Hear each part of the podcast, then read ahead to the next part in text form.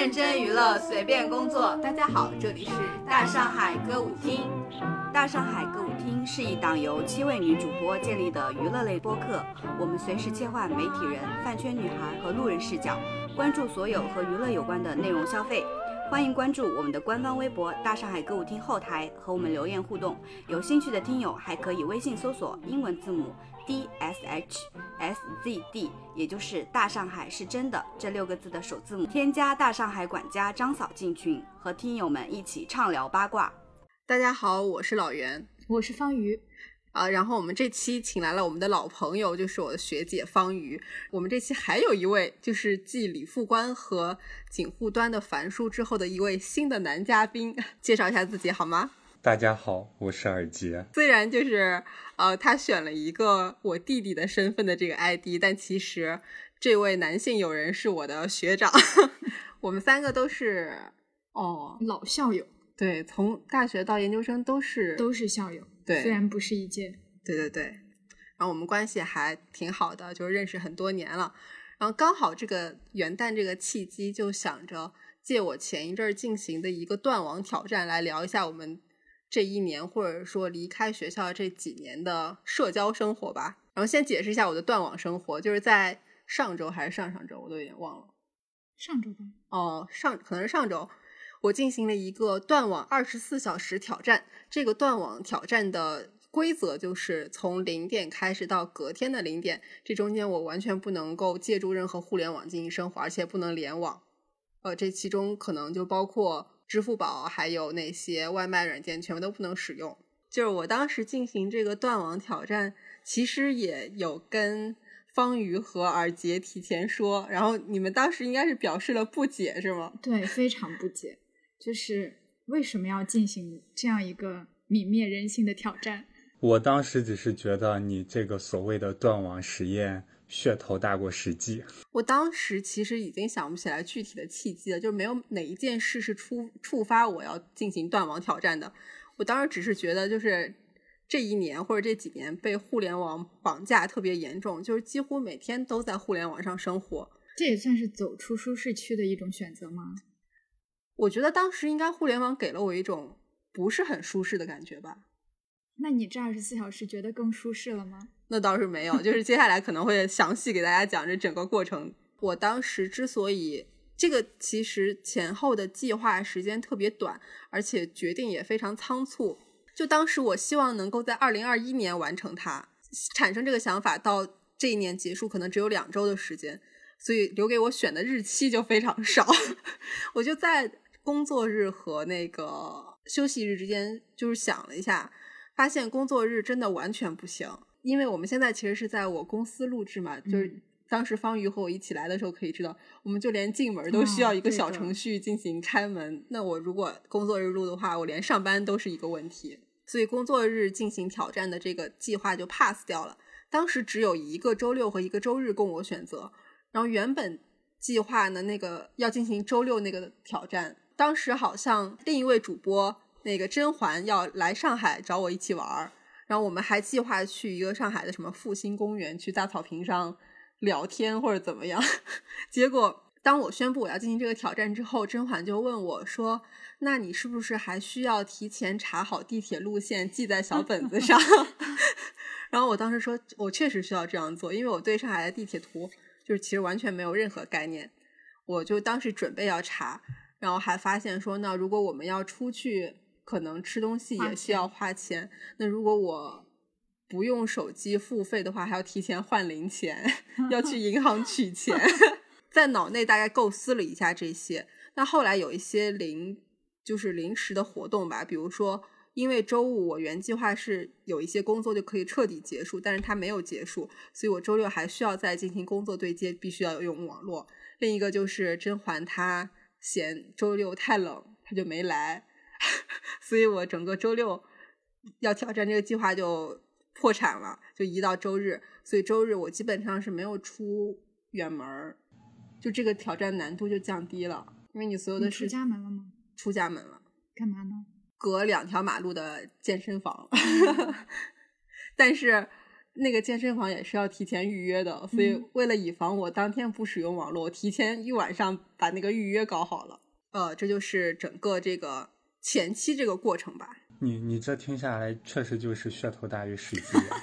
一开始你告诉我就是你要进行这个断网实验，我当时的第一反应就是你要彻底丢掉手机，然后去生活在一个然后没有无线电波的时代。你看你现在实际上你的断网不仅嗯没有断通信网络，你实际只是断了互联网，是吧？对，你其实已经事先计划好了，避开了所有自己有可能必须要使用使用网络的这个环境，相当于你那一天什么都没有干。你也不能这么说吧，我那天其实还是做了不少事儿的。在我看来，就是如果你真的想体验没有互联网的感觉的话，那你确实起码你应该换点零钱，然后拿着纸币，呃，去外面商场或者商店买个东西。这样的话，你才能切实的体验或者感受到你有网络跟没有网络的生活的那种对比性啊。就是说要毫无准备的去进行互联网实验，就断网实验，而不是对为断网做了充分的准备。对，你一开始说我为什么不断掉通信设备这个，我觉得就是当时这个计划也本质只是想剔除掉就是互联网络本身在我们生活中的影响。在我看来，其实不管是打电话还是发短信，都是非常 old school 的一种交流方式。就我觉得就，就是剔除掉互联网，才是我应该回归的这种社交，就是通过打电话或者发短信来交流。耳杰可以说话吗？啊，请耳杰讲话。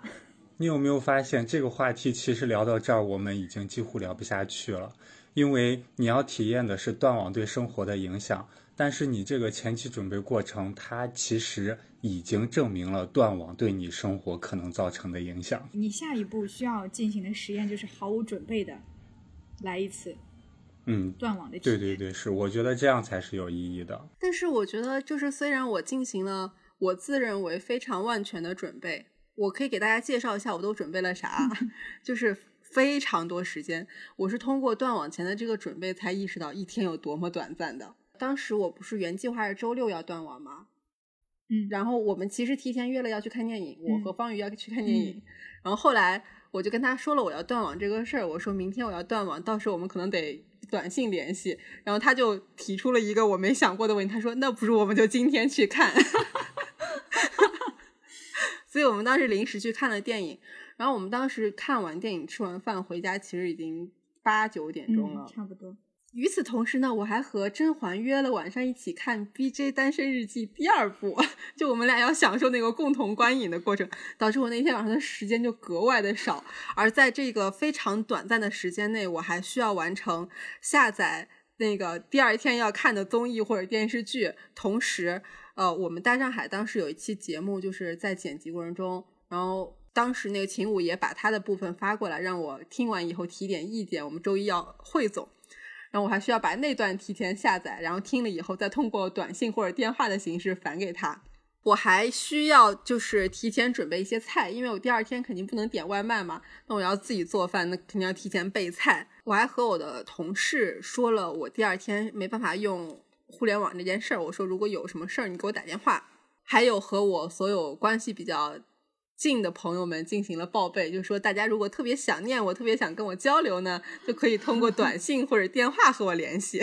听起来这些事儿就是很小的事儿，可是都是必须要在有网的情况下进行的。整个过程是分为三个阶段的，就是你即将离开互联网、正在离开互联网和重返互联网，你这三个阶段的心态都是非常不一样的，就感受还是很丰富的。虽然按照你们的说法，这个断网断的不是很彻底，而且没有达到脱离互联网的这个作用，但是你的感受是值得大家讨论一下的嘛？刚才你提到一个词，然后让我想到了一个新的点，就是你这个所谓的断网，只是体验初中、嗯高中、大学时候的状态，所以这个新跟旧它是一个相对的概念，就是等再过可能三年或者五年的话，你到时候想再体验所谓的断网，打个引号吧，就是再想体验那种过去的生活，就是那个新跟旧，它可能就会又有一个相对的概念。因为刚才你讲到了，就是你在做准备的时候，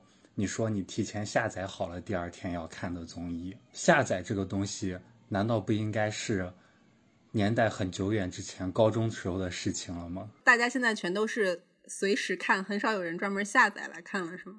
所以你下载的这个行为，其实在我看来，它就是是已经是一个很 old school 的行为了。就可能再过再过五年，如果你到时候想要再体验断网，就是可能只是断掉元宇宙是吗？就是到时候可能我们进入元宇宙。按理来说，我这已经是准备就绪，第二天就按照步骤一个一个来就行。但是出现很多突发状况，我刚才不是说我要提前下载好综艺和电视剧嘛，就发现那个我的网络并没有我想象中那么快。就在我以为它已经下载完的时候，它其实并没有下载完。就是第二天我要点开那个一年一度喜剧大赛的时候，我发现我根本没下载完，我看不了。我就发现我没有东西可以看，我只能看存在我 iPad 里面那些就是你一直想看但是没时间看的东西。就就之前下过的吗？对，就是之前一些什么比较文艺的电影啊，或者是什么纪录片啊，就是你想的说未来我一定会看，但是未来一直没有来的这种状态。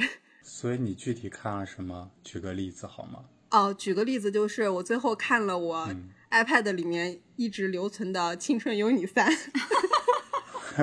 因为这个是当时他们那个节目不是被停掉了嘛，有传闻就说节目资源要下架，需要提前下载，所以这是我那些优质影视资源外唯一的已下载的部分。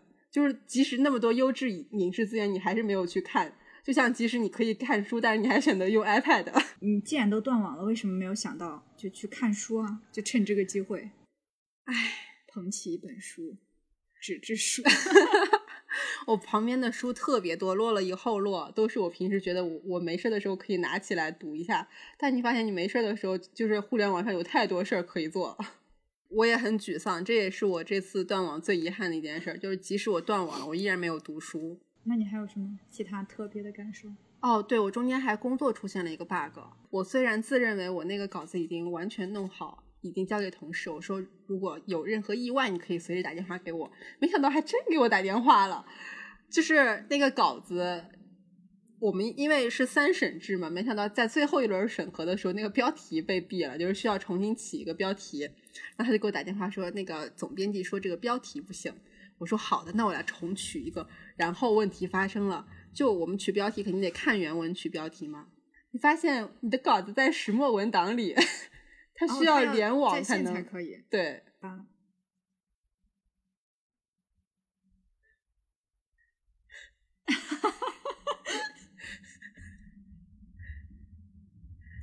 所以这就践行了大上海的宗旨。认真娱乐，随便工工作作。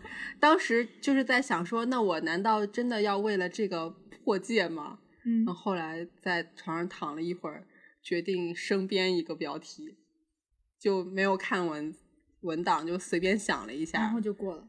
对，看来真的要随便工作才可以。我还想说一个，就是这中间还有一个问题是我之前没意识到的，就当我断网了，才发现，由于没有电视机，然后我们现在也不订报纸，所以这世界发生什么事儿，如果你断网了，你也是不会知道的。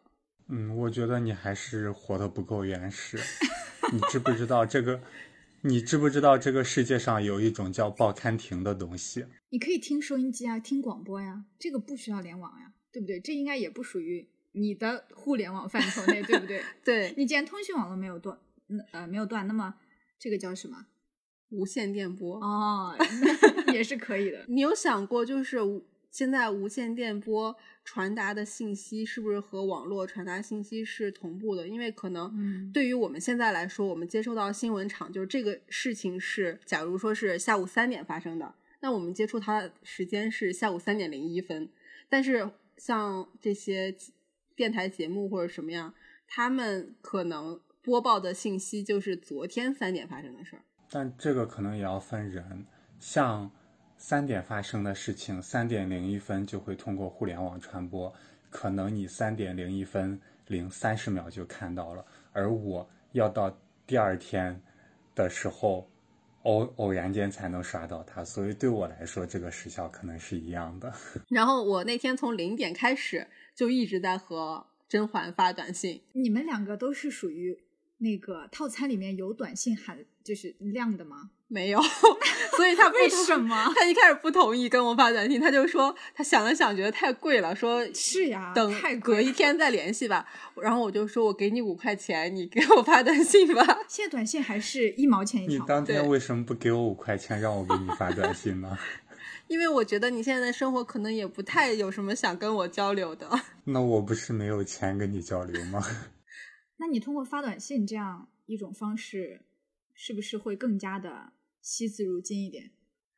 哦，是，就是因为我们以前在微信上交流，可能一个表情包或者几个点儿点儿点儿就是一条了。但是你现在你都要发一条短信，你至少要形成一个比较连贯的表达，就是你一条短信要说一件事儿或者一个观点，就相当于你在写一个小作文。我们俩为什么从零点之后就开始发短信呢？这个就提到了时间过于紧迫。就我们一起看电影的时候，就是通过微信边在交流感受嘛。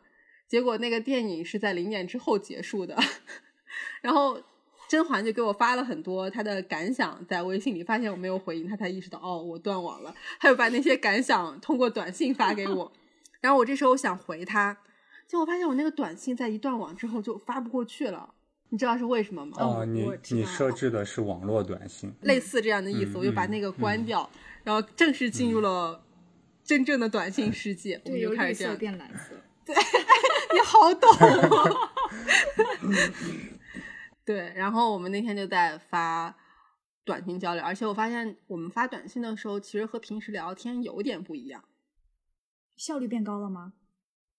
我感觉比平时要认真一点，就平时感觉发微信发一条太容易了，不珍惜。对，随便说什么，然后你也不会在意说你说的这句话是不是嗯有意义，或者说是表达了点什么的。但是你发短信的时候，就有意在注意说我要连贯的表达一个东西。嗯，然后这中间就是因为我没有互联网，所以互联网上发生什么事儿我也不知道，我们就没有讨论任何有关这种场外信息的内容。当时他还问我说，如果有什么新闻要怎么办呢？我说。那你就发短信告诉我啊！结果到当天六点多的时候，我们的另一个主播雪姨真的编辑了一条新闻简报发给我，就是罗列了一下今天发生的大事。我给你们念一下，我觉得那条很搞笑。这中间可能涉及到一些不实信息哦。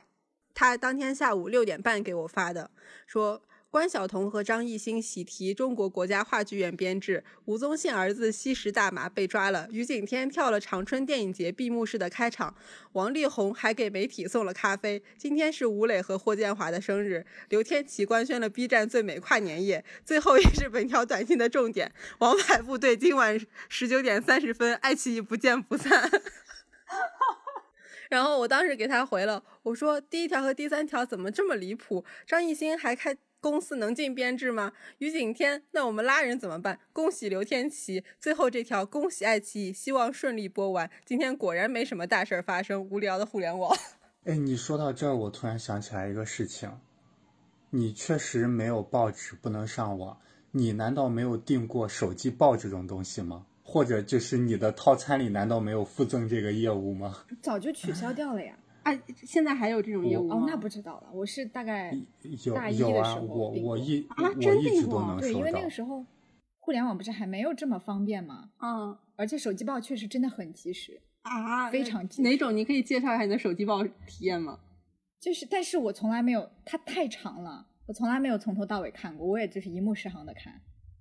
它每天的就是新闻还是挺多的，就它好像早晚各一条，哦基本上就涵盖了所有的事情。我到现在都还能收到这个东西，你今天收到你的手机报了吗？收到了。我要我给大家念一下内容吗？当然要了，展示一下这种前互联网时代的。头条是封面，封面新闻是一日记者从交通运输部获悉，元旦假期首日，全国铁路、公路、水路、民航预计发送旅客总量三千零七十三万人次，环比增长百分之六点六。联播，这一天其实过得还是挺快的，因为我上上午出门，然后我下午其实是在家里面剪，就是我们当时的节目，就相当于我是有一个具体的事儿要做的。然后我可能晚上没事儿了，想点开看一年一度喜剧大赛，发现没下载完，只能看我以前下载的《青春有你三》。然后那个零到重返互联网的时候，我觉得那个时候的心情也非常值得分享。就这一天结束之后，你可能对于说互联网在你生命里的作用没有什么体会，但是在重新联网之前，突然有一种就是有点紧张的感觉。有一个词叫近乡情怯，虽然 虽然我这么说，你们肯定要说我乱用，但是我当时感觉和那种心情很接近。因为我今天专门查了一下，害怕我错用这个成语啊。百度说这个近乡情怯的意思就是说远离家乡多年不通。音信一旦返回，离家乡越近，心情越不平静，唯恐家乡发生了多么不幸的事情，用以形容游子归乡时的复杂心情。其实我们平时面对的互联网生活，就是我们社交的全部。这不只是你和陌生人，比如说就是微博啊什么这种，就是外界的，就是所谓的网友们和这个外界互联网世界，还有一些你微信上承载着你所有的熟人社交。而且你的父母啊，什么这种亲友也在微信上。当你二十四小时不和大家联系，也没取得任何有关他们的信息的时候，你就唯恐说这二十四小时之内是不是发生了什么事儿，我可能就是错过了或者没赶上。假如这其中有一些是别人向我发出了信息，或者需要我在一定的时间内回复，或者说他传达给我一个新的信息，但我没有。及时接到的话，我都会觉得很紧张，就是我害怕说，那我延迟这几个小时会不会对这件事儿的推进有影响？可能对他没有影响，但对我的角度来说，我害怕说是不是我错过了一个什么样的机会？对于互联网上也是，你就害怕说这。一天，互联网上发生了，万一发生了非常精彩的事情，而我却不在现场，很遗憾吗？对我当时和其他朋友聊这件事的时候，我就说那种感情很复杂、近乡情怯的感觉，我也不太清楚是为什么。然后，那个之前上过我们节目的小王，他就说他觉得我们平时可能被呃石宝莲这种思维绑架了，有即时通信软件，所以。你默认大多数人之间的交往都是时刻保持联系的这种状态，可能你脱离出来也是一种正常的生活，但是对你自己来说已经很不适应了。通过断网，我们聊了一些就是微信和互联网对我们生活的影响。你们觉得微信和互联网让我们更封闭了吗？没有，因为微信和互联网，我觉得都是工具，工具它本身是不产生什么效果的，你如何使用工具才是会影响最终。结果的，但是有时候有些工具它天生就是在迎合人性某些弱点或者怎么样，那它不会是把你驯化的怎样怎样这种？对，所以说你就要保持清醒，不要被它驯化。这是我们说的信息茧房嘛，你不要让自己被信息茧房包裹住。我发现很难抵抗这个。我今年有个例子，也我今年因为追星获得了太多体验。就之前其实我认为说互联网就现实的存在在那儿。你只要想获得足够多的信息，你是可以，虽然不能说获知事件全貌吧，但你是可以，就是尽量拓宽自己视野的。追星以后，比如说，我们就开始会有意识的关注某些人，就可能是饭圈的一些 KOL 啊，或者怎么怎么样。然后，当你关注到足够多的人以后，你会发现大家的信息是互相流通的，就他们之间可能也是有很多互动或者怎么样。然后你。就变成了在围观这个圈子的人，因为追星这种事儿总是会发生很多冲撞嘛，就可能关于你爱豆的负面信息啊，或者关于整个一些事件的讨论是有很多种声音的。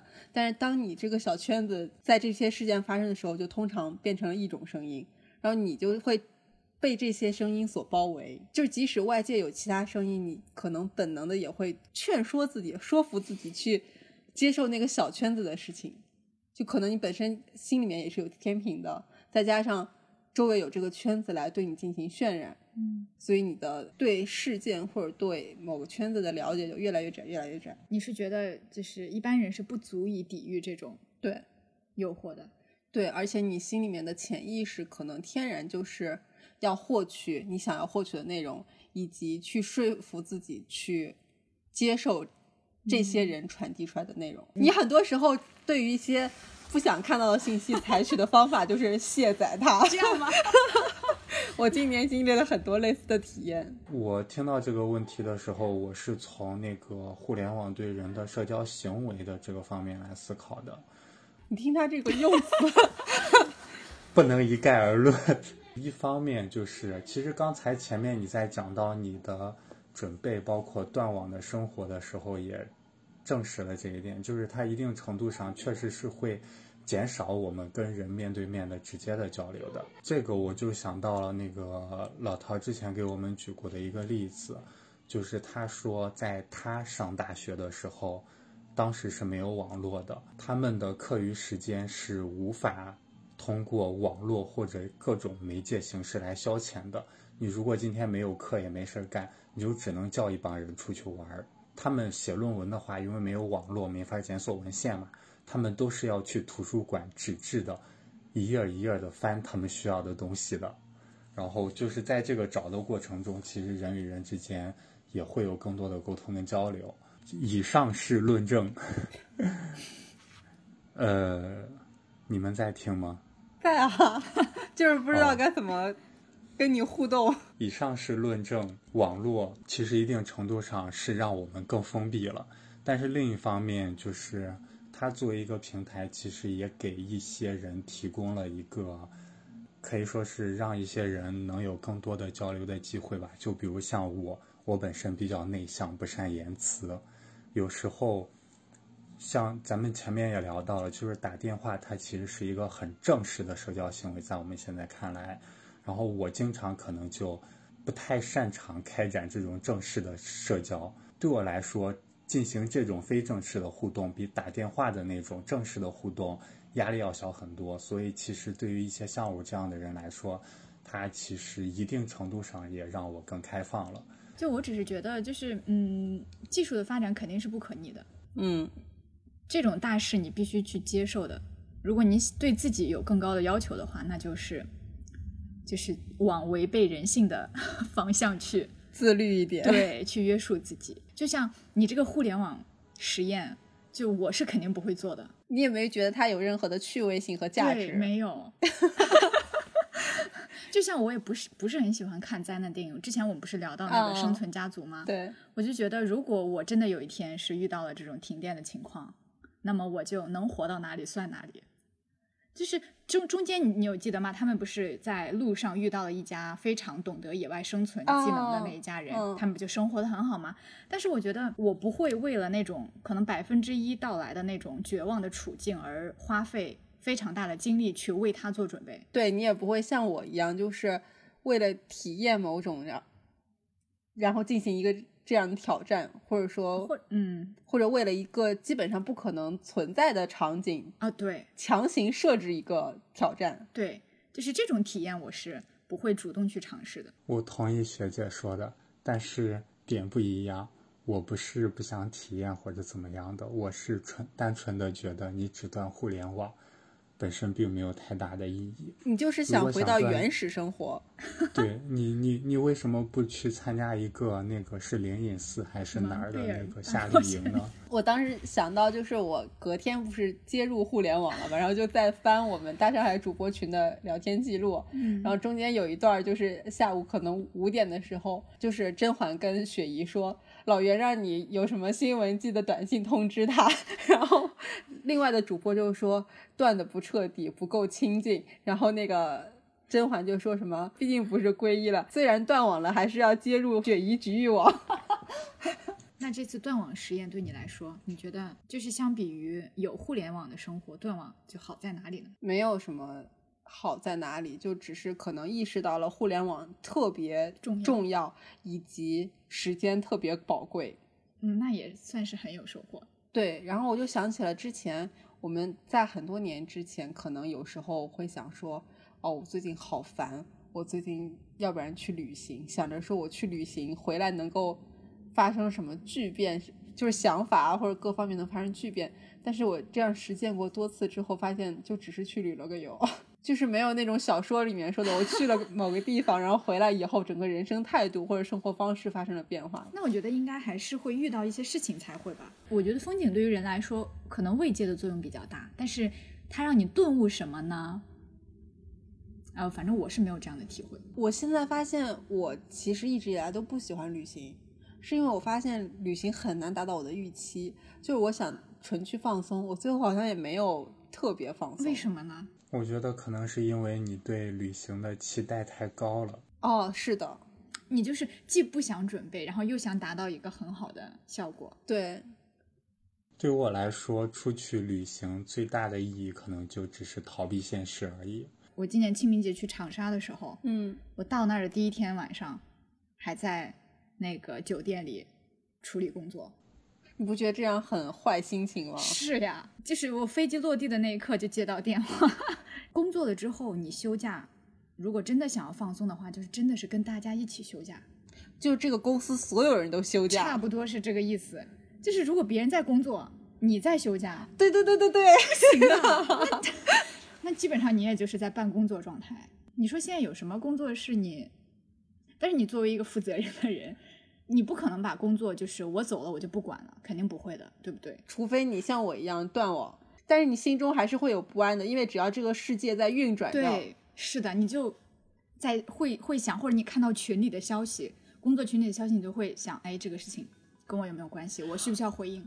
对，就即使这个事儿和你没关系，但是它潜在可能会和你有关系，这件事儿也会让我们充满负担。这就是我在断网的时候的一个顾虑吧，我觉得也是这种。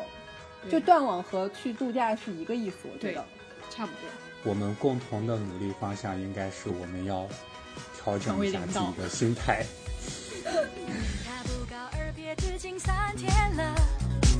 早餐还做好摆在床边呢，而我感动的感谢着，说他毕竟是好人，每天都戏剧化的重复着。在堂口的茶边，前不觉热哭完，仿佛亲手拉。承认吧，他是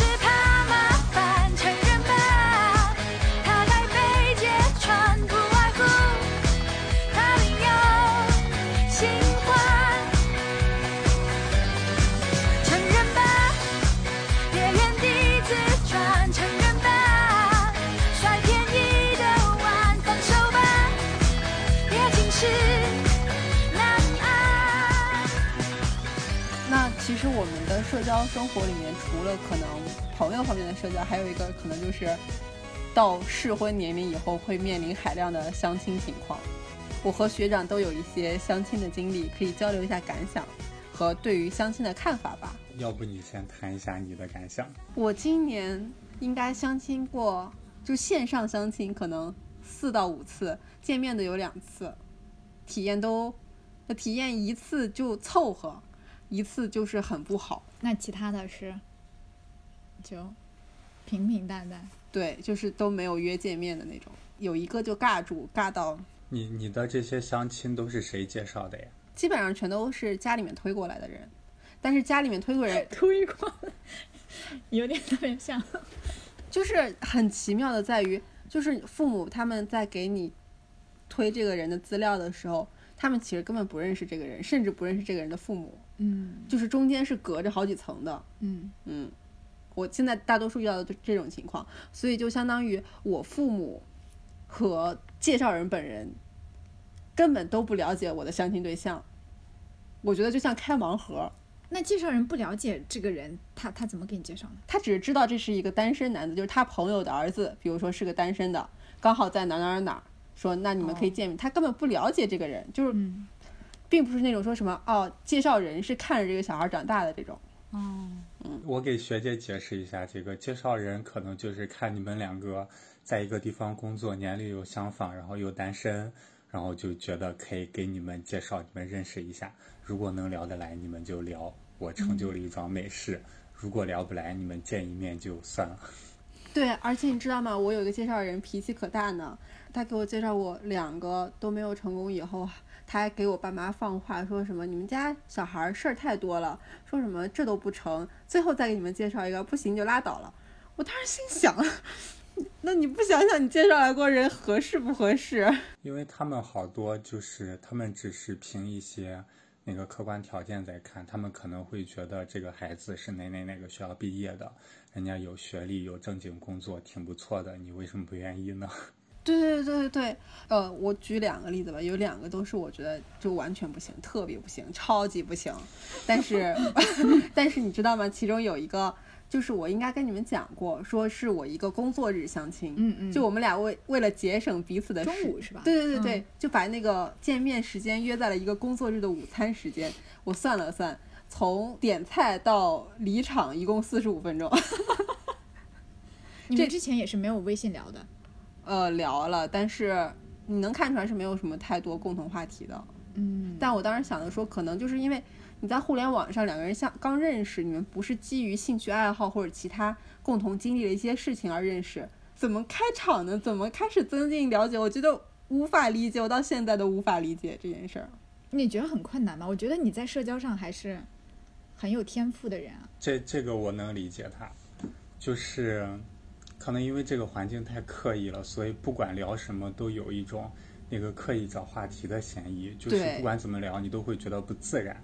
而且你不管刚开始多么自然，你终究会在聊天半小时或者聊天十句之后问对方：“那你现在在做什么工作啊？或者你在哪儿哪儿哪儿？你住在哪儿哪儿？”就是这种明显相亲式的问题。我觉得你还是对于这个整个氛围不是很接受。对我接下来就给你详解 三次 截然不同的氛围，就是中间有一次我跟你们讲过，就是那个工作日相亲，然后你当时坐下以后就发现彼此气场完全不合，然后对方聊天内容啊或者和你怎么也都是完全不行，已经想现场翻白眼儿的情况。就就他跟你的感受是差不多的吗？你觉得？他应该能感觉出来我没有什么嗯兴致了，嗯，但是最后，哎，这个也是一个问题，就是最后结账问题。我其实非常希望我们各自结一半，但是我到现在都没有成功过。是男方不同意吗？他就会说啊，我来结，我来结，是吗？嗯，也也也倒还好。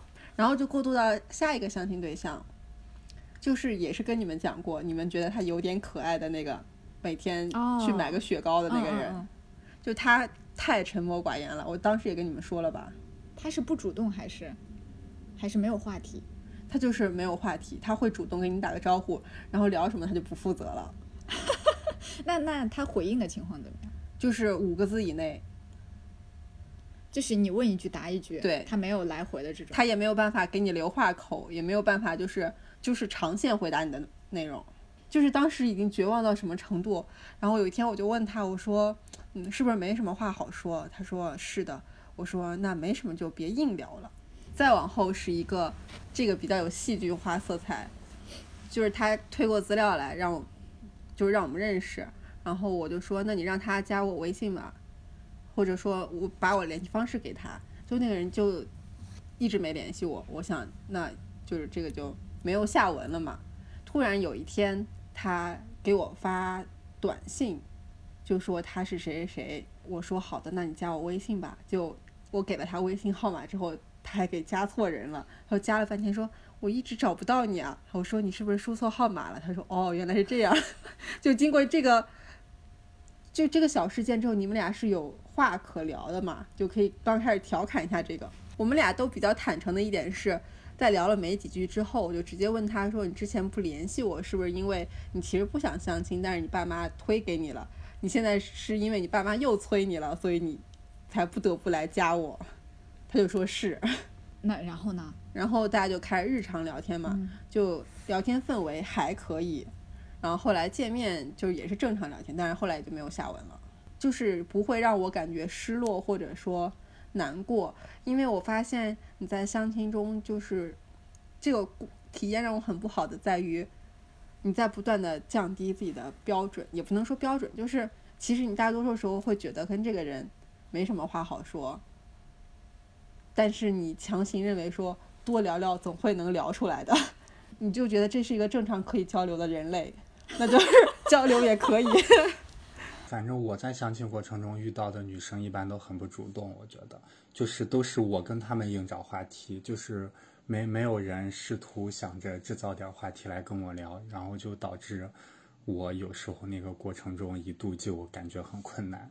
就是刚才你说的那个，呃，相亲的时候不适应这个环境跟聊天方式的这个东西，那个我我经过几次的实践之后，我总结出来了一个经验，我觉得我可以分享给你，如何克服这个心理障碍，让自己实现逻辑自洽。我后来想的就是，你就把这个相亲的两个人聊天的过程，把它当成一次你的新闻采访的实践练习。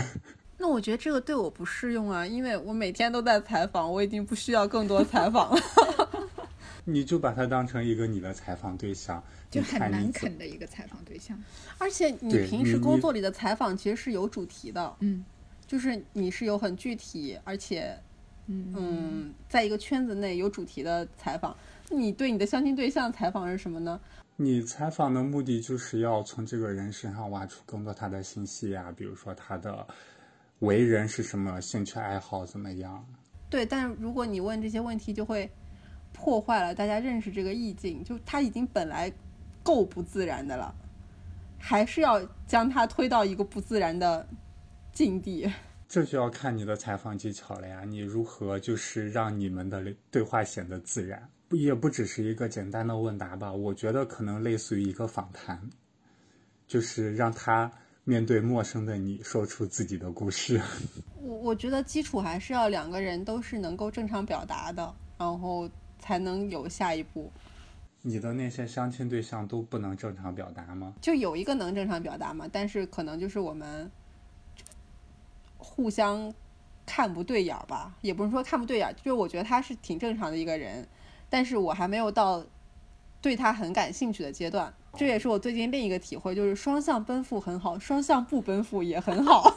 嗯，对，如果双向不奔赴，而且都还很坦诚，那就更好了。那我觉得可能你还是就是这个相亲的过程，如果遇不到合适的人，聊不到一块儿的话，确实是会很痛苦的。对我，我现在比较就是纠结或者说难过的一个点在于说，我每次相亲的时候就会每经历一次，就会不断在告诉自己说，我要有点耐心，就是即使这个人现在聊起来很难聊，或者说听起来很无趣，或者说有各种我认为存在的问题，但是我也不能把这个当回事儿，我要坚持下去。就是多聊聊肯定没问题的，就是这个自我说服的过程让我很沮丧，因为我不知道是好事儿还是坏事儿。我觉得必要的耐心是要有的，但是也不需要无止境的，就是降低自己的标准跟要求。如果尝试了一阵子之后，觉得确实很困难，那也没必要尝试。我觉得你离无止境还还挺远的。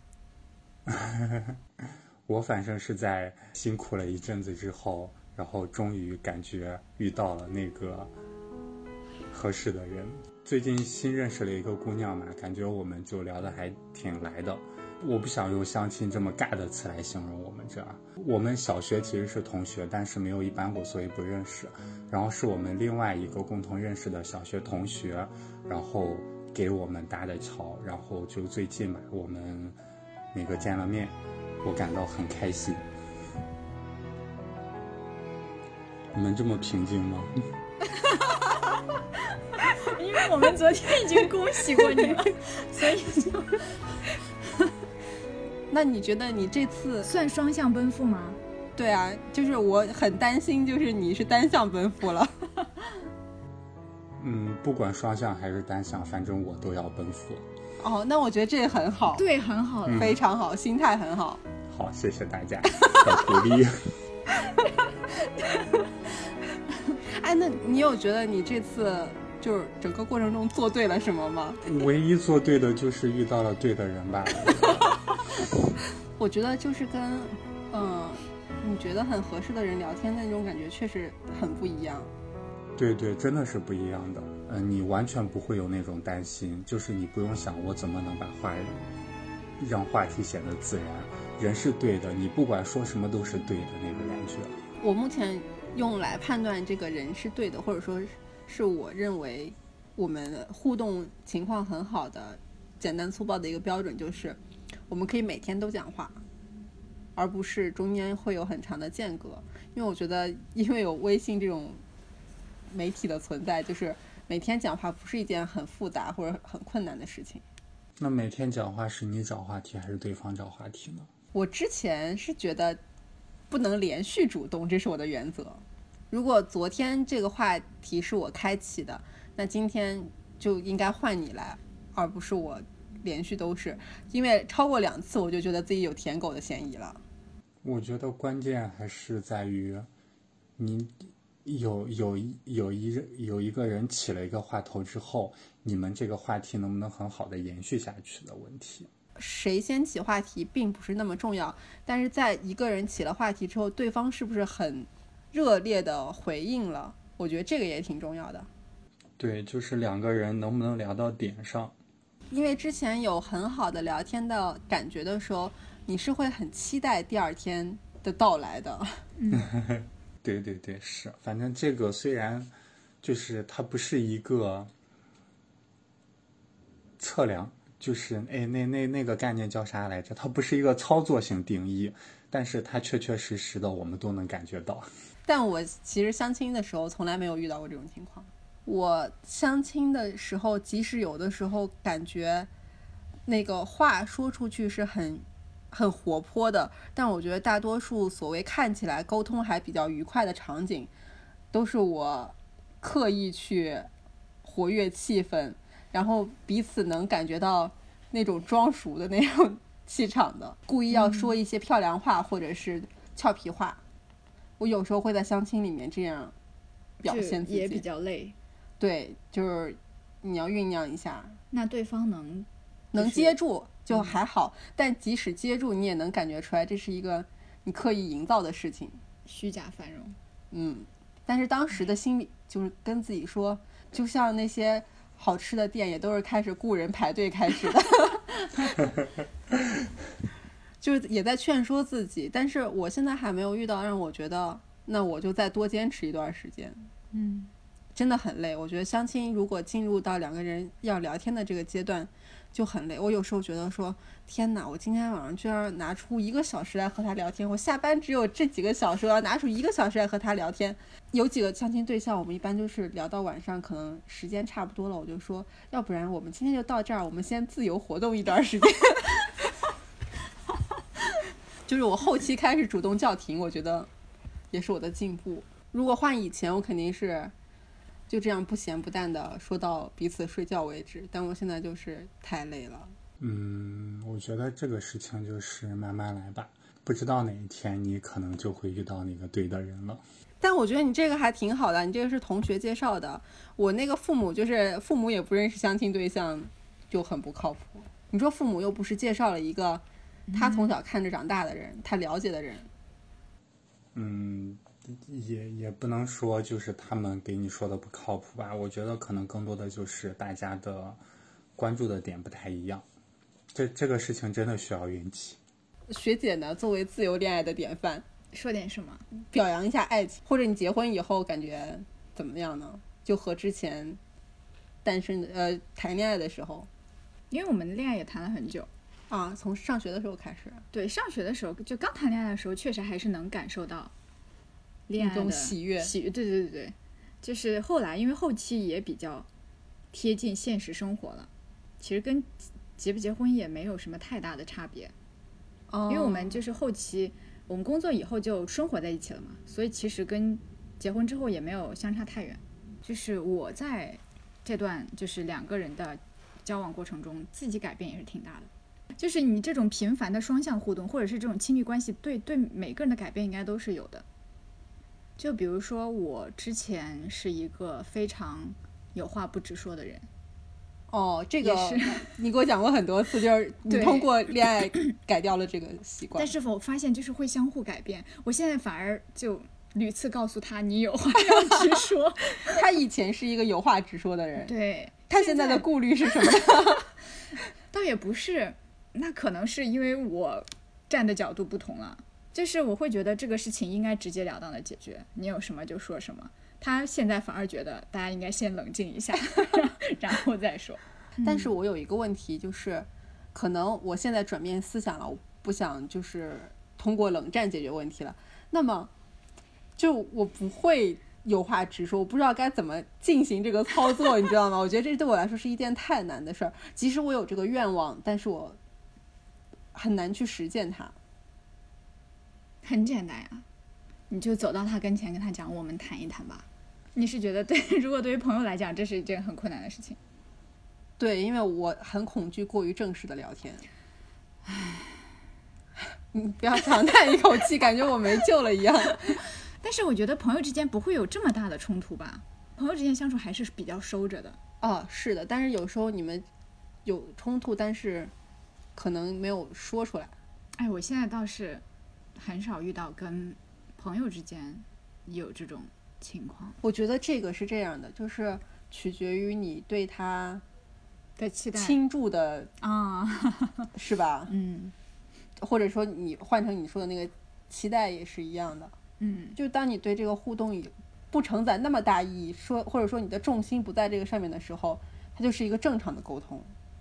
那会不会是你自己要调整心态呢？是，就是不要把这种朋友间的互动上升到亲密关系的互动，想要达到的效果。嗯，可能是，就是有些东西可能不需要那么充分的沟通。嗯，所以我还有一个体会，就是你两个人在一起时间越久，并不一定意味着你们之间会越来越默契。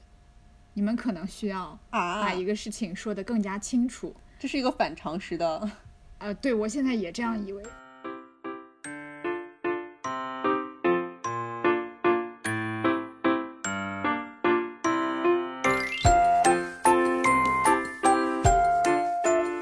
那我们最后一个环节，其实是我之前上学的时候好像就做过的一个问卷，就是年底的时候有让你们填过一些问题，然后连续做了可能两三年吧。去年没有对吧？对，去年虽然收集了大家的答案，啊，去年收集了吗？对，但是大家的答案就是可能很难凑成一篇，哦就太少了，然后我就没有发。然后今年我们就通过播客的形式，就我们三个在线重做一次这个问卷吧。其实里面的题目基本上取决于我前几年的问卷。如果你们感兴趣，你们也可以回去回看一下自己当年的答案我，是找了一九年的对照了一下，是吗答？案，对，那这些问题就是听众也可以自己做一下，其实还有挺有趣的。我觉得思考的时候会想起很多事儿。嗯，嗯，那首先第一题，二零二一年单曲循环最多的一首歌是什么我没有。啊？我我我刚看了一下，我的是阳光彩虹小白马。这是什么？为为什么会是这个啊？最后给大家听一下吧。嗯，是哪个版本的啊？大张伟版的吗？呃，大张伟那个的，对，大张伟的我找一下。嗯，怎么能哭呢？一切会好的，一切都去吧，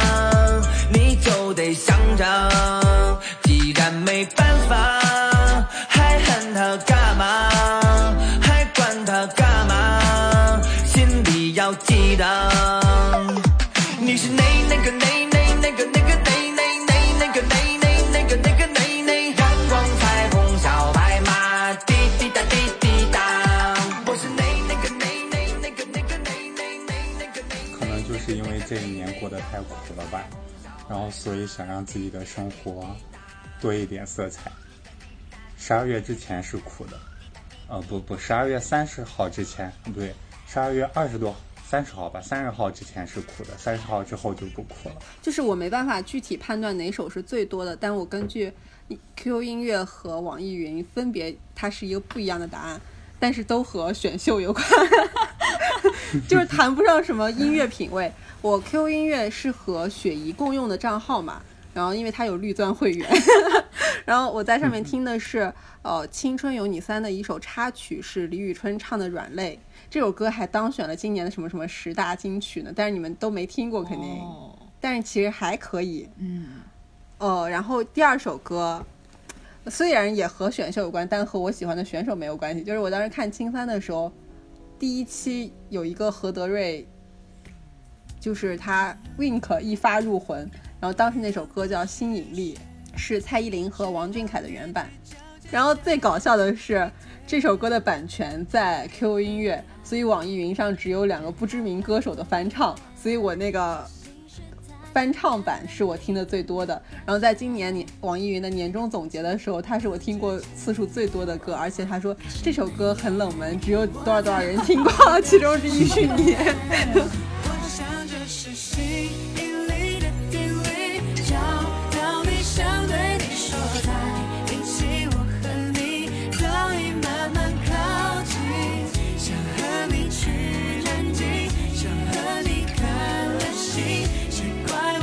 么还能想到和你老去，吸引力的注定。第二题，哪部电影想再看一次？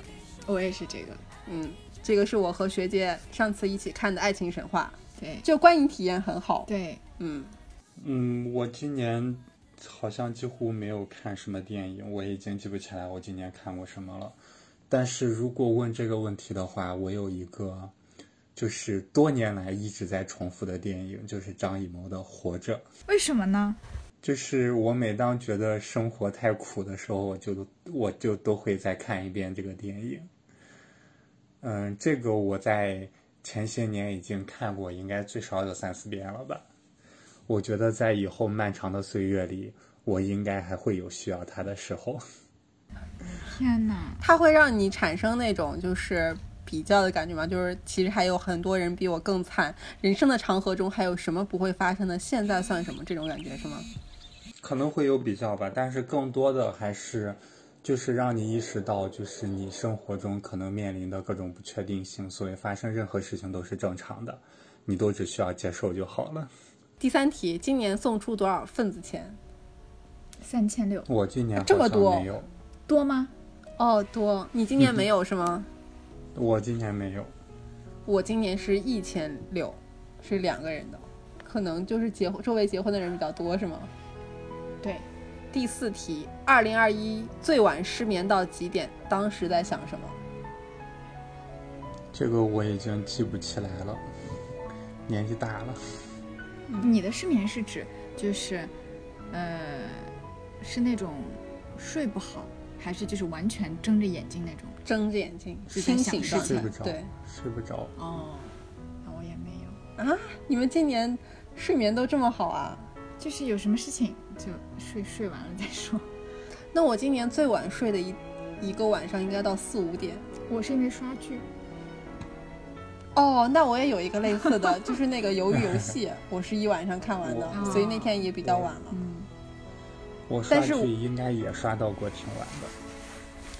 啊，但是我那天就是，这就要给大家讲我今年非常重要的一个经历。我没想到学姐你居然没听过，就是我去廊坊对大厂的事情，是今我今年睡得最晚的应该是五月五号凌晨，我应该是那天晚上四点或者五点才睡的。嗯，就是这个故事的全程，就是我之前不是在看那个选秀嘛，哪个选秀《青春有你三》嗯就最后被停掉的那个节目。然后当时就是还没有被停掉的时候，接近决赛，我当时是因，为倒奶事件停掉的吗？对，嗯，当时我想去现场找个采访对象，然后顺便也想，因为当时在追那个选秀嘛，也想去现场看一下，感受一下气氛，还想着说如果顺利的话，还能再找一个播客嘉宾，反正不单是为了去看我的小 idol 们，然后就你这个是算出差吗？还是就是不是自己去的？对自己去的，嗯自己和朋友一起去的。而且你知道这个地方它在廊坊，但是它是一个少数民族的自治镇或者自治的这个地方，它叫大厂。嗯，嗯，它是个地名吗？是哦，大厂，我还以为 你第一次说这个时候，我还以为你是去了互联网大厂是吗？它就这个地名叫大厂。好，它的神奇之处在于，你可以从北京坐地铁去。连着的。嗯，对，就是从北京坐地铁坐到某一条地铁线的终点站，嗯然后下了车之后，你可以坐公交到那个地方。嗯，然后我们是打车的，因为风太大了，然后就去了现场，就是因为它是围着的一个封闭的场所嘛，就有有点像高校。嗯你想想我们大学那种，就是你可以在外面窥视他们的生活，但是他们其实离你很远，我没有带望远镜，根本看不清楚。就他们是在那儿住着住全封闭的，哦就是节目录制和生活都在里面。然后我去的当晚发生了有关部门发文停掉那个节目的那个事儿，嗯，就是在现场我们看到了那个新闻。当时就是你在那个风暴的中嗯嗯中心，然后风平浪静。对，嗯，然后就目睹了这一切的发生，看周围人的反应，包括我们还在现场等那些训练生出来，他们当时还不知道这个消息，或者是在不是封闭的吗？为什么会出来？没有，他们就是要从一个楼到另一个楼，哦哦有一段是你可以看到的嘛。嗯就当时想看他们，就是还有人会对他们喊话，就很感人的一些片段，比如说跟他们说什么会一直陪着你的啊什么，因为当时那个事情影响很大嘛。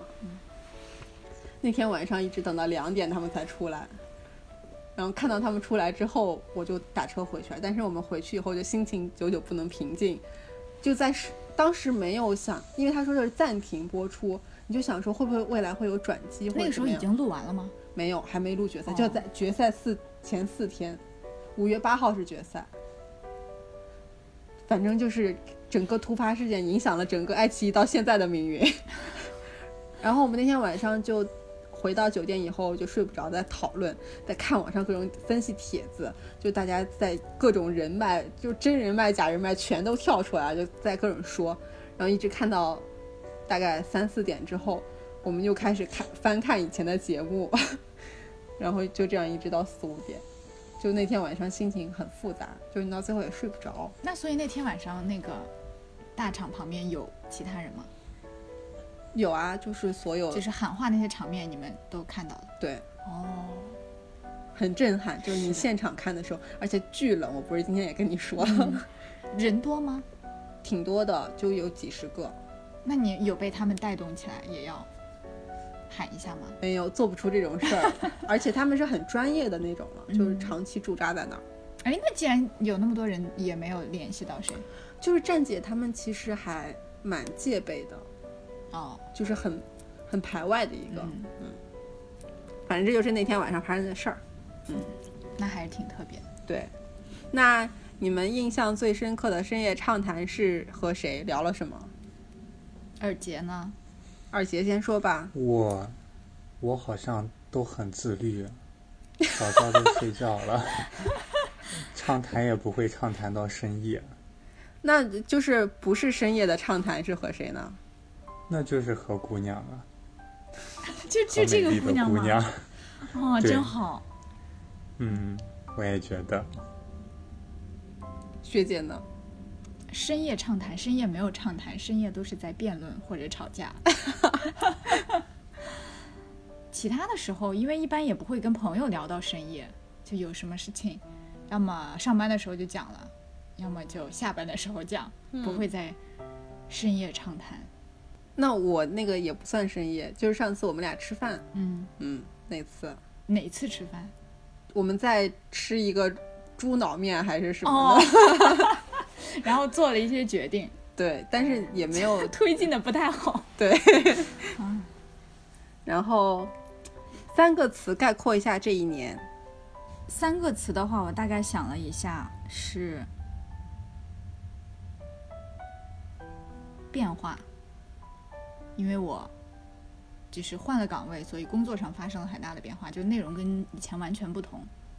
所以，因为工作上的变化也会影响到我生活的变化，因为工作氛围变好了，所以整个人的状态会相对好一点。哦，好像能感受到。嗯，然后我现在已经体重飙升了十斤，这也是变化之一吗我？觉得应该是吧。是就是自从我胃坏掉之后，我就没有这个体重。哦，我记得你之前因为胃病困扰很久，就是我感觉看你都要快太哭出来了。然后另外一个是平淡，因为哦没有发生什么大事情。嗯，这一年我感觉很多人过的都是没有什么实际感受的一年，嗯因为留下的痕迹太少了，我觉得是。对我主要我也不能出去，嗯，就没有什么特别的经历。然后第三个词我写的就是冲突，因为我今天在翻日记嘛，我翻日记发现大多数都是和学姐夫的吵架。就是今年还是吵了挺多架的。嗯，那你你有想过总结一下你们吵架大多数议题是和什么有关吗？嗯，沟通不畅吧，哦，果然这就是东亚人的通病。对，但没想到现在沟通不畅的主要原因是他。那倒也嗯不一定，就是，哎，反正就是双向沟通不畅。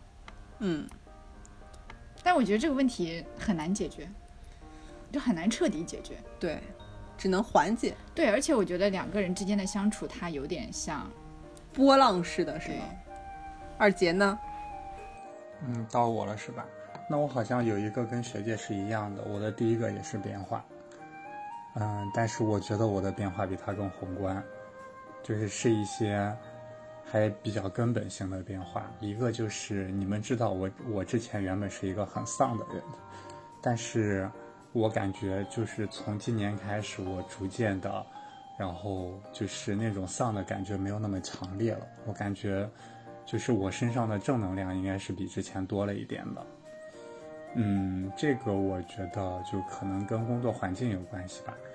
然后也是因为到了学校之后，因为每天要面对学生嘛，然后有的时候他们真的是很积极向上的，然后面对他们那么积极向上，我也不好意思表现的太丧了，而且有时候即便我自己丧，我也要鼓励他们，鼓励的多了，我自己也就信了。你有明确的感觉吗？就是他这一年正能量了。好像我觉得可能是下半年是不是明显？对，，就是至少不不丧了，嗯，因为你也没有在激我们，所以，所以但是但是能感受到没有就不丧了，对，因为感觉你经常分享一些工作中的让你感动的事情。对小事情，比如说同学给你画画了了头头像 对，还有糖，对，我真的这半年我每天都在吃各种人给我的各种糖。哇，生活比蜜甜，非常好。所以成年人的生活状态变好，就是很大程度上是来源于工作工作。嗯，对，是。然后第二个方面，就第二个转变，就其实也是工作方面。就这个，其实它之前困扰了我挺久的，但是我感觉我现在就逐渐比较能够适应了。就是你你们你们知道啊，像咱们这个专业，其实学到很多很多的理论都是来自西方的，某种程度上可以说，咱受西方自由主义影响还是比较深的。虽然比起你们，我算比较保守的，但其实，呃，有些潜意识里有些东西还是根深蒂固的。但是这一年，我感觉很多事情我能逻辑自洽了。我好像能理解，因为我们之前好像讨论过一些有关工作中遇到的一些事情，我们俩好像都能够从工作本身解角度解释它。对对对，是就是，因为我现在在学校我是负责党务的嘛，然后就有时候要接触到很多相关方面的工作。以前我会就是很本能的吐槽，但是我觉得就是到今年，尤其是到下半年的时候，我开始就是从价值观上可能有一个转变，就认同其中一些事情，就是我起码给自己我能把这个事情解释一下。就不管解释的是对的还是错的，我自己起码能够实现这个逻辑自洽了，所以我就是在工作中有时候可能就心态上也不会那么矛盾了。还有一个变化就是今年相亲的变化了。他一个词说了三个层面 可能是因为党务工作做多了。那你你继续讲。我我不是有意的，实在是这个是这两天这个不也不只是这两天，就是这个事情真的，它让我太惊喜和太意外，它我觉得它对我的意义太重要了。好，那你你你就再讲。然后第二个词，第二个词就是适应。嗯，就之前从上海回来之后，说实话，我的朋友也就是你们，就真的都留在上海那边了。我回来最初的时候，在这边我其实就是有时候周末的时候我是约不到人出去玩的，但是今年的话，我确确实实是交到了起码两波朋友。嗯，在这个地方又交到了新的朋友，对于我适应这个环境是有一个好处的，就是表明我确实是真正的适应了这个环境。然后第一个，第二个就是工作上的心态越来越好了。就是咱们前面聊到咱们是聊什么聊到了工作？就是现在我那个应付工作已经越来越坦然了。我觉得相当于你重建了你的生活吧，就在一个、嗯搭建起了对社交圈。然后第三个词就是沮丧，这个我当时也跟你们分享过，就是因为我们年末嘛都要准备那个考核材料，要就是梳理一年的工作，然后看你都做了哪些事情，有哪些疏漏，然后需要补的要及时补一下。然后说实话，这一年我真的工作一点都不轻松，我觉得每天忙忙碌碌的。我以为我应该能把事情做得差不多，但是到了年末，然后准备这些材料的时候，我发现每天我的工作做的还是乱七八糟、一塌糊涂，然后我就很沮丧，自己明明每天都在加班，我也不知道天天自己都在忙些什么。我们有个词居然重了诶，感觉我们连成了一个圈 我有一个词也是沮丧，然后我的点可能跟你类似，就是你觉得这一年好像过得也不轻松，但是你年终回头看的时候，哎，发现就是能让你这一年有存在感和有痕迹的东西实在太少了，你也不觉得你今年在工作上有什么作品或者有什么进步。对，而且最沮丧的点就在于，日常平时在加班忙碌的时候，就是明明知道自己干的很多事情是没有意义的，但是还是必须要干。我觉得，嗯，就还是每天都在那么干。对，就是你发现就是掉进一个圈子里面，就是你也很难挣脱它。然后还有一个词就是这一年感觉挺孤独的，就是呃，我感觉今年我和呃家里的连接变得很少，很薄弱，就是不知道该怎么跟他们沟通，你也很难跟他们讲一些想法，就是倒不是说感情怎么样，但是嗯，你确实发现，其实你在感受到就是孤独或者什么的时候，就是家人其实还挺难缓解这个问题的，嗯。然后朋友的话，其实还是之前的朋友，但这一年好像感觉自己心里面处理问题的时候变多了，就和大家讲出来的时候变少了。第三个词其实暂时没想到，本来想说原地踏步的，但感觉跟沮丧也差不多。我觉得归根到底就是因为你生活里面变化太少了，会让你觉得这一年就这样过去了，你的人生没有进度，但是你的岁数增长了，没有突破性进展。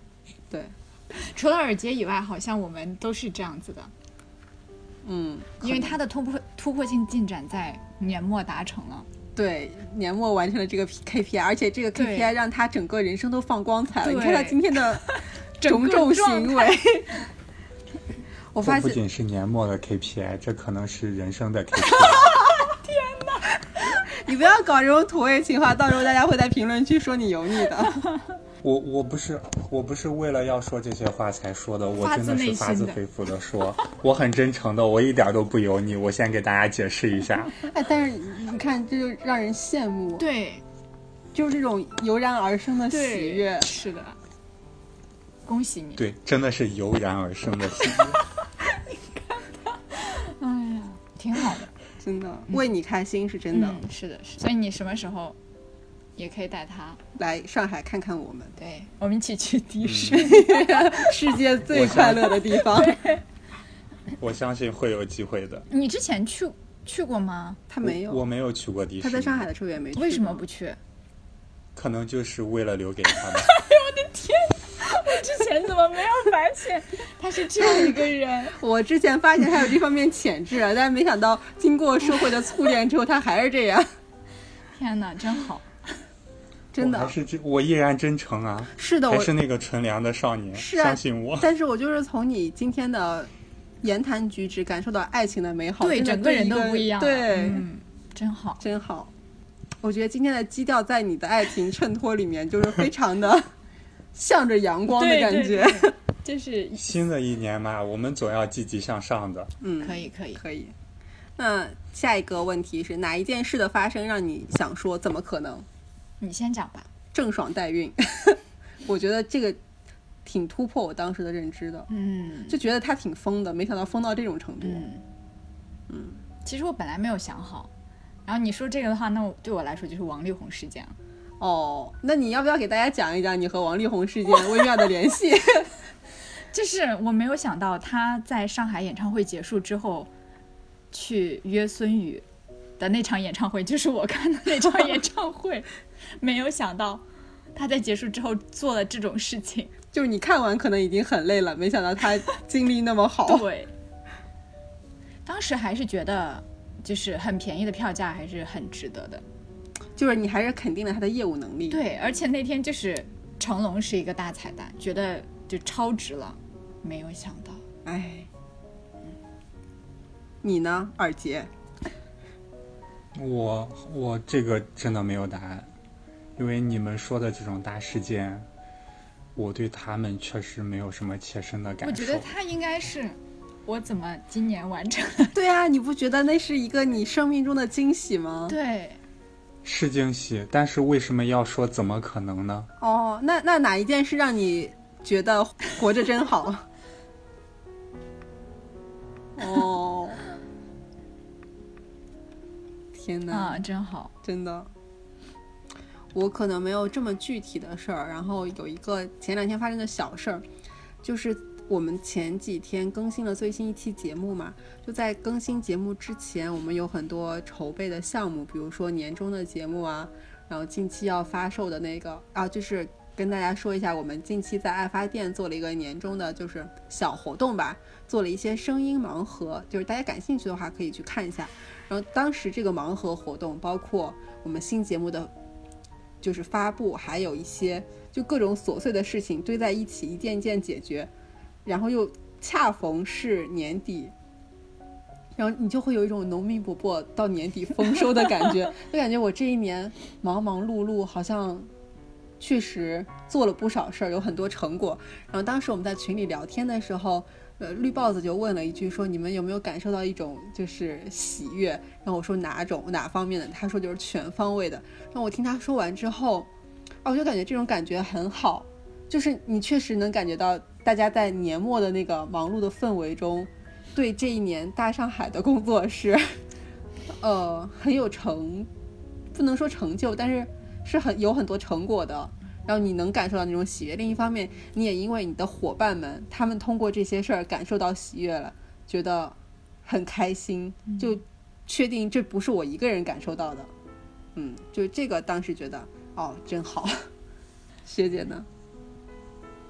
活着真好。就是我今年就是在某一个时刻，我忘了是具体是为什么。然后那天晚上，因为他老出差嘛，嗯然后那个大概是他呃新一轮出差刚开始的一天，就他刚走。然后那天晚上我也有点忘记发生了什么事情，然后我就一种特别强烈的感觉，如果今天是世界末日的话，我就只想跟他在一起。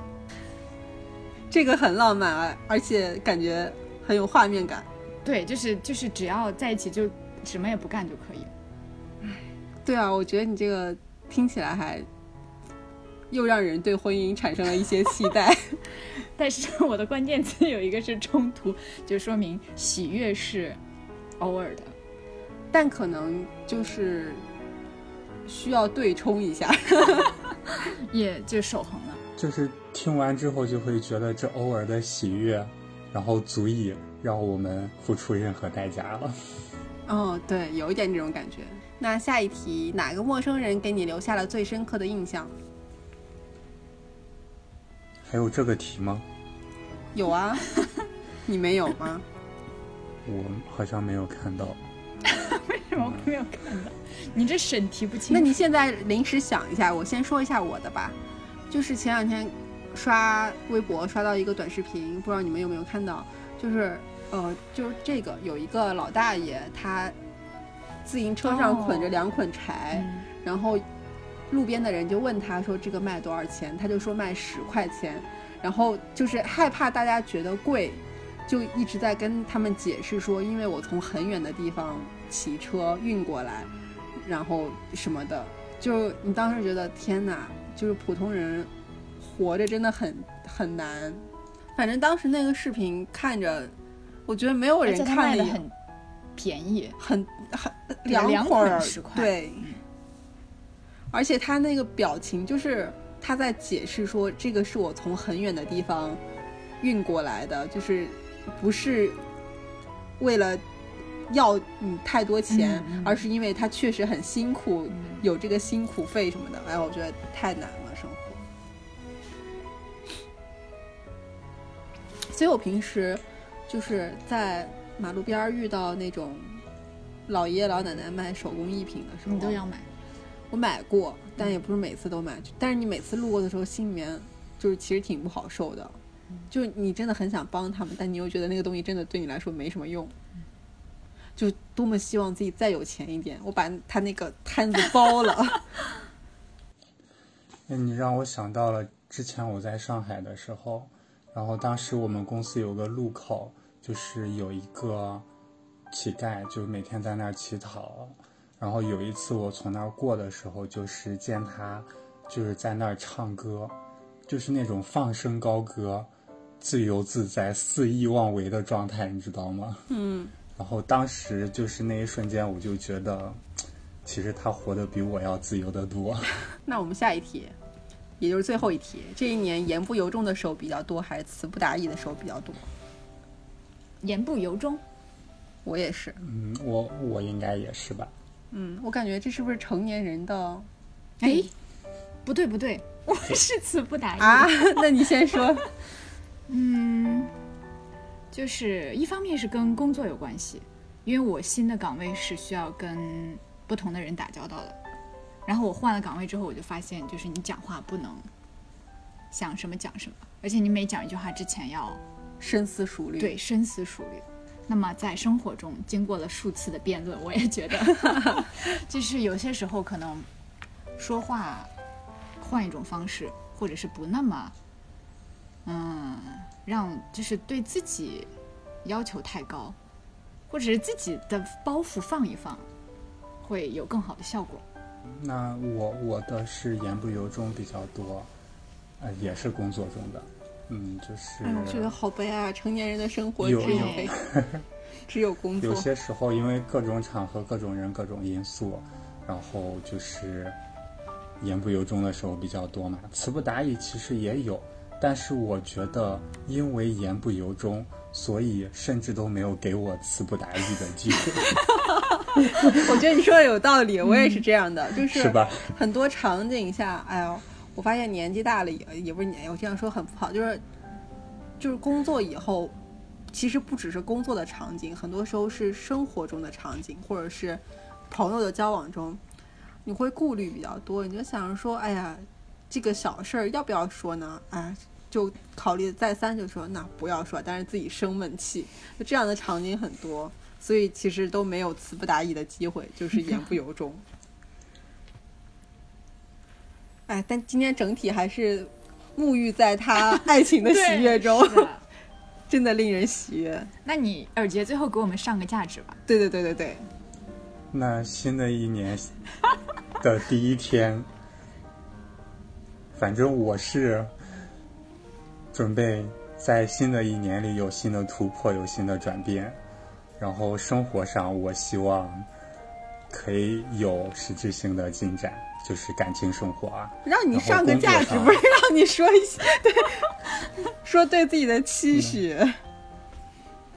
那那新的一年就是，我们就一块儿拥抱阳光吧。你看，你这脱离了爱。情主题，就没有那么哎，就爱情就是一个降智的东西。哦。你你看他前期在批判我的断网二十四小时，头头是道，巴不得每一句都要上 上价值。行，那我们今天就录到这儿吧。其实时间比我预期要长很多。嗯，非常感谢学姐和二姐来大上海歌舞厅。那我们这期就到这儿，然后未来有机会的话，希望就是还能来一起录节目。好，谢谢，好，谢谢大家，拜拜，谢拜谢哥哥，谢谢学姐。拜拜。